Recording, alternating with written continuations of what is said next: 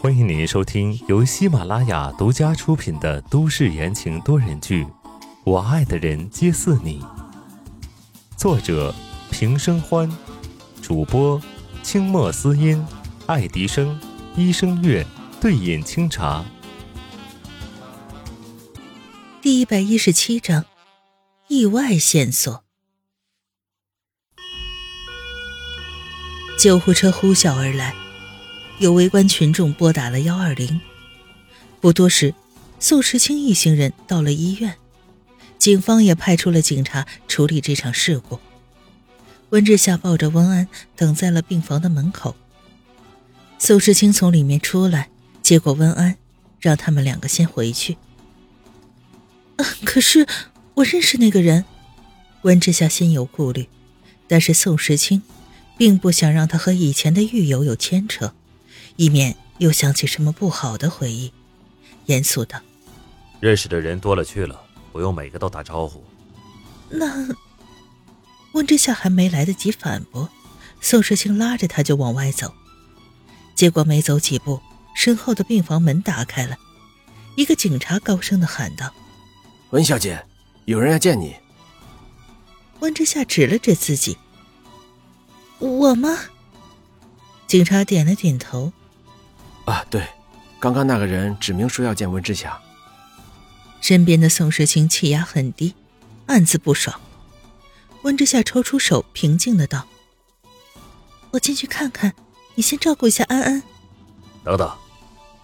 宋时清拉住他，黝黑的眼睛紧紧的盯住了温之夏。我跟你一起去。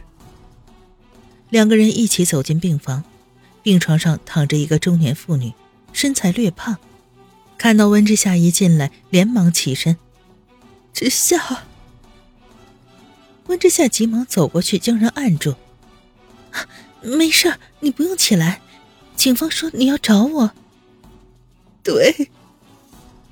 中年妇女点了点头，从兜里掏出了一个铁盒。之夏，有人让我把这个交给你。温之夏疑惑的拿过来。打开之后，突然瞪大了眼睛，激动道：“啊，这是阿帆的东西！你在哪儿找到的？”此言一出，宋时清也惊到了，皱着眉头看向温之夏手里的盒子：“怎么能确定这是叶帆的东西？”温之夏的手有些颤抖，他指着铁盒背面的贴纸道：“这是我以前送给阿帆的，这个贴纸也是我亲手贴上去的。”说完，他慌张的抓住了中年妇女的肩膀：“你是不是见过阿帆？他在哪儿？”警察急忙分开两人，宋时清也放下了温安，走过去将温之夏固定在了自己的怀里。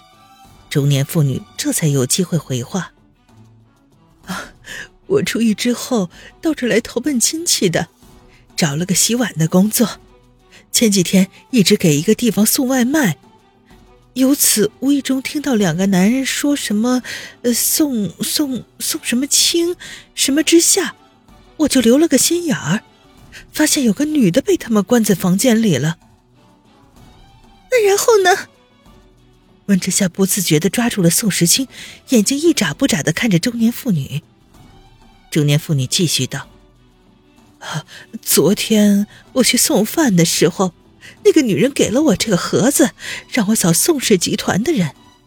我蹲守了几次了，知道这是宋氏集团的车，所以我就拦下来。没想到刚刚有人提到你的名字，哎呀，这下那个人可有救了。温之夏掏出手机，调出了叶芬和他的合照，颤着声音问道：“你看到被关着的那个人，是这个人吗？”中年妇女凝神看去，点点头：“哦，对对对，对对对，就是他。阿凡，是阿凡。”温之夏突然哭了出来，转身对着宋时清哽咽道：“宋时清神色凝重，按照刚刚之前那个人的说法，叶凡是因为他和温之夏才被抓住的，愚公于私，他都要马上把人救出来，并且找到幕后的凶手。”宋世清扫了一眼在场的警察，神情冷冽道：“马上叫你们局长过来。”警察一愣，虽然不知道是怎么回事，但是慑于眼前人的气场，立马拿出了通讯电话。宋世清则掏出了手机，拨打了自己弟弟的电话。子言，叶凡有消息了。一小时之后，叶启阳和宋子言同时到达了病房。警察把事情简单的重复了一遍，确定了位置之后，叶启阳立刻回到局里去部署。宋子妍捏紧了拳头，站在原地。宋时清拍了拍他的肩膀：“去吧，有事我帮你扛着。”宋子妍眼睛一红，转身跑出病房。温之夏抱着温安坐在一旁，满脸都是担忧的神色。小温安紧张的看着温之夏，小奶音软糯的问道：“妈妈，你怎么了？”温之夏摇了摇头道：“啊，没事的，只是范阿姨要回来了，你马上就能看到她了。”苏世清见状，心疼的揽住了温之夏的肩膀，安抚道：“没事的，不用担心。”但是第二天传来消息，让所有的人都难以接受。叶帆找到了，但是浑身上下没有一点好皮，已经被送进了重症病房。隔着厚厚的玻璃，温之夏死死地捂着自己的嘴，眼泪不断地流下来。宋子言憔悴地站在一旁，宋时清满脸的冰冷。叶凡是他弟弟深爱的人，是温之夏最好的朋友，到底是谁干的？哥，我要让他们血债血还。宋子言看着心爱的人躺在里面，神色狠厉。宋时清看了一眼自己的弟弟，问道：“怎么回事？”警察抓到了绑阿帆的人，两个亡命徒，是阿帆跟的案子的漏网之鱼，他们想要报复。宋子言双眼通红，语气中带着嗜血的气息。宋时清眉头一皱，如果他没记错，先前传消息的那个中年妇女可是提到过了他和温之夏的名字，真的只是犯人的报复吗？但是这个疑惑他没有告诉宋子妍，毕竟这只是他的猜测而已。不一会儿，探视的时间到了，宋子妍离开了医院，去了警局。宋时清则送温之夏回到白思年家接温安。车内，温之夏看着窗外，沉默不语，整个人都很压抑。放心，叶凡会没事的。宋时清低沉的嗓音回荡在了车厢内，像熨斗一样抚平了温之夏的心。温之夏讷讷的看着窗户，沙哑道：“我跟他说过，不要逞强。”他的工作那么危险，要注意安全。他总是嬉皮笑脸的说他是叶帆，天不怕地不怕，没有人能奈何得了他。可是现在呢？宋时清的心里五味杂陈，伸手将温之夏的头放在自己的肩膀上，轻轻的抚摸着他的头发，柔声道：“每个人都有自己的选择，这就是宿命。这次叶凡大难不死，以后子言。”也不会再让他出事了。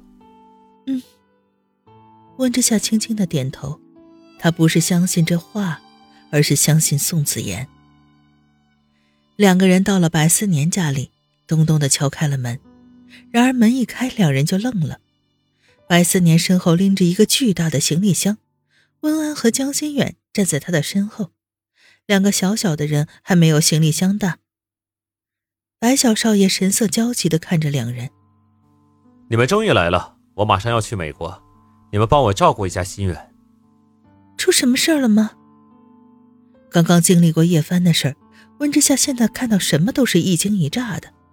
苏时清冰冷的看了一眼白思年，眼里满含警告：“好好说话，不准吓到他。”白思年翻了个标志性的白眼儿，现在他才没心情跟他们绕弯子呢，把备用的钥匙往温之夏的手里一塞。燕燕突然被他爸妈叫人带回美国了，我得去看看出了什么事儿。说完，白家小少爷丢下自己的儿子去找自己的老婆去了。温之夏傻愣愣地看着两个小不点儿，没反应过来。倒是江心远很是镇定，他背着个小书包，抬起头，老成的问道：“温姨，是我去你那儿睡，还是你到我家来睡？”听众朋友们，本集播讲完毕，感谢您的收听。